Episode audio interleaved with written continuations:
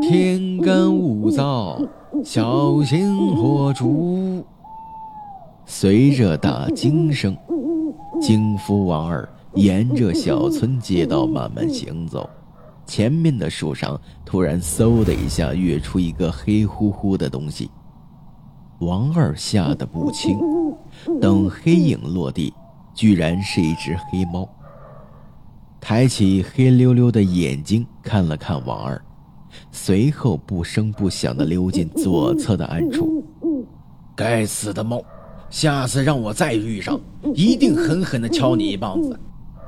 那是小黑，喜欢在树上房顶跳来跳去，你抓不到的。一个妙曼的身姿，从黑猫消失的地方走了出来。王二看去。这少女年轻美貌，体态娇小，声音婉转。你是谁家的女子？怎么半夜一个人在外？我白天陪父母在集市上买东西，谁知道人多走散了，现在只好一个人走回去。要不要我送送你？一个人这样回去很不安全的。少女看似害羞的犹豫了一会儿，而后点点头。第二天，人们在村外不远处发现了王二的尸体，头顶上开了一个洞。随后的几个月里，都陆陆续续的有尸体这样被发现，报给县里衙门查案，却总也查不出个结果。时间一长。人们猜出，这一定不是人能所为的。以后每当太阳落山，家家户户紧闭门窗，街上空无一人。一个刘府作案的三人团伙，因为在其他县被通缉，就被迫来到这里避避风声，逃命不分时间，翻山越岭一路赶来，到这里就已经天黑了。于是打算到村口最前面一家农户借宿。敲门前，农户家里还亮着灯，这一敲，灯居然给熄灭了。三人中的老大怒声说道：“这是明摆着不让我们住，我们就偏要住在这儿。”咚咚咚，老大边使劲地敲门边喊道：“快开门！”不开门，老子就把你家门砸烂！不识抬举的东西，没听过。正准备把自己的名号报上，老二在旁边连忙止住他，并隔着门对里面的人客客气气地说：“不好意思啊，不好意思啊，我大哥性子急，您别跟他一般见识。我们不是坏人，您不用担心，我们就是赶路赶得紧。”没想到到这儿天已经黑了，这里又没电可以打尖儿，所以这才打扰到您。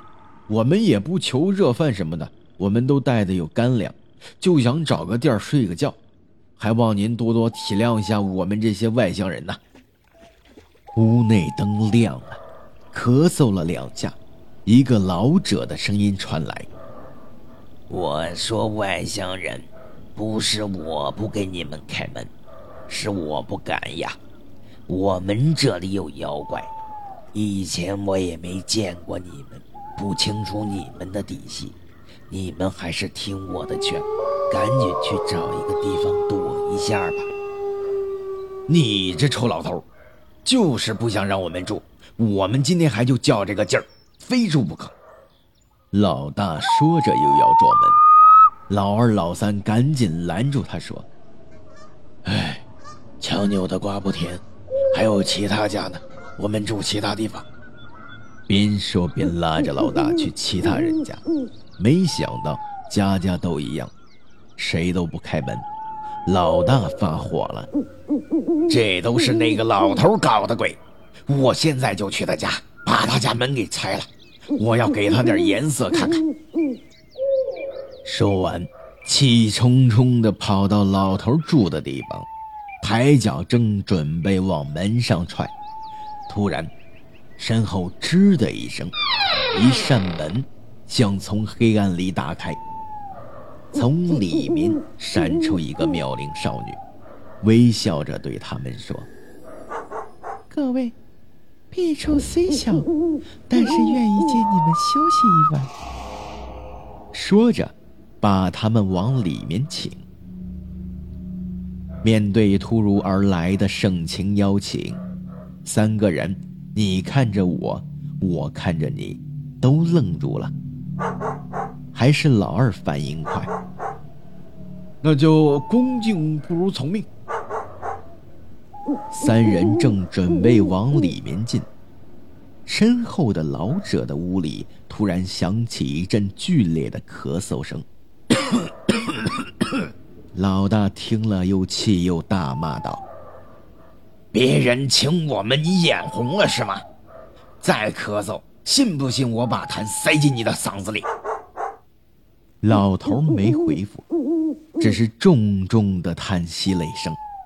老三在老大身后小声的说道：“奇怪呀，来时怎么没看到这个屋子？”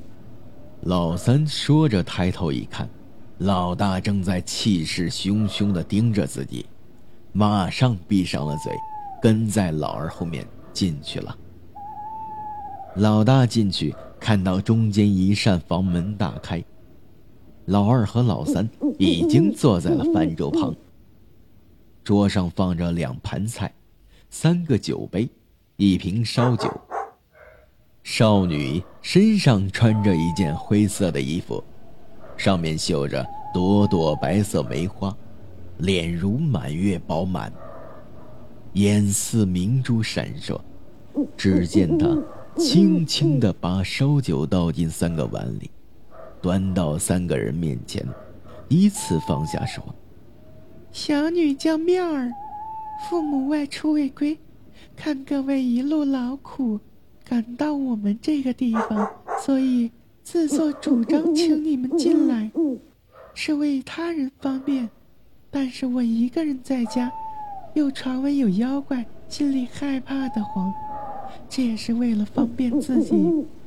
老大见他那副模样，早就给迷住了，就把强盗本性给露了出来，凑近他调笑，还想动手动脚。妙儿没一点介意的意思。老二也跟着起哄，只有老三没去凑热闹，赶了一天路，脚酸的要命，只想吃饱饭早点躺下休息，哪有心情调戏他？更何况还借住在人家家里，于是找了个借口走了出去。刚走出来，突然有个小石子猛地砸到他脑袋上，疼得他眼睛直冒金星。正准备叫骂，突然看到对面的楼上站着一个人，冲他摆手，示意他过去。这不是那个不给他们借宿的老头吗？这老头搞什么鬼？心里想着，还是走到了对门门口。老头轻手轻脚地走下来，还未开门，而是隔着门对他低声说。我对面压根没有房子，你们八成是碰到妖怪了，赶紧逃命吧！说完，就匆匆进了屋去，把房门小心翼翼地插好。老三听完，头皮发麻，转身冲进去就要去找老大、老二，他们还在那里跟少女说笑。老三定定地看了看那个女的。果然妖艳十分，老三就站在老大、老二的旁边，拼命的使眼色。老大一门心思都在少女身上，看都不看她一眼。老二虽然也恋女色，但看到老三的表情，知道有正事儿，就说：“大哥，你们先吃。”我和老三出去整理一下东西。说完，就和老三来到院子里。老三把老头对他说的话跟老二说了一遍，老二顿时吓得魂不附体。再听到屋里没了两人的说话声，突然传出吸吮声，跟喝酒声音不同。两人好奇，一起走到门口，看到老大脑袋扎在少女胸前，少女低头抱着他，烛光跳闪，看不太清楚。再看时，少女把老大轻轻地放在了桌子上，伸出舌头，像回味美味一样，舔了每一根手指头，然后放下手。对门外两个人说道：“快进来呀，外面那么冷，怎么能待在外面呢？”说完，冲他们笑了笑。这一笑，嘴角两边各露出两个尖尖的牙齿。老二、老三吓得妈呀叫了一声，抱头乱窜。刚跑到大门口，一只黑猫从门帽上窜下来，抓伤了老二的脸。老二一惊，被门槛绊倒。随后走来的少女把他抓了个正着。少女一只手把老二提了起来，仰头张开嘴巴，两颗尖牙在月光的照射下寒光闪闪，显得异常的锋利。老二见了，连呼叫的力气都没了。少女嘿嘿一笑，猛然低头。咬在老二的脑袋上，老三顾不上跌倒的老二，只是往前没命的跑，也看不清路，扑哧一声翻进了臭水沟里。虽然浅的淹不死人，但是水腥，臭不可闻，差点被呛死，又被水底的水草缠住，怎么爬也爬不出来。老三听到前面有动静，马上停止了挣扎，全身趴进臭水沟里，露出一双惊恐的眼睛，藏在水草下面，看是怎么一回事先是一只黑猫飞快地跑了过来，抖动鼻子闻周围的味道。老三吓得大气也不敢出，然后那少女也走了过来。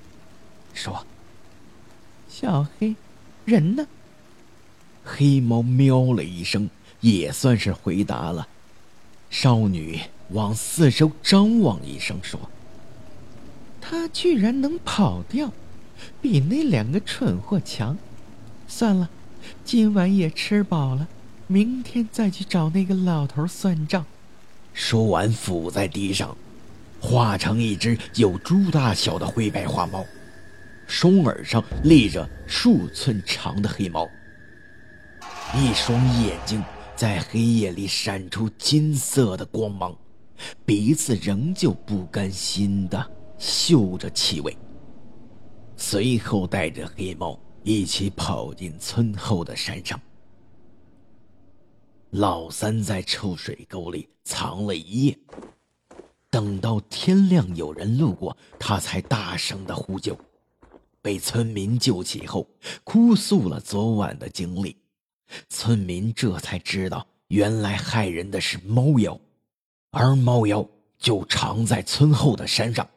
听到猫妖打算今晚上来害大家都认识的老者时，村民群情愤怒。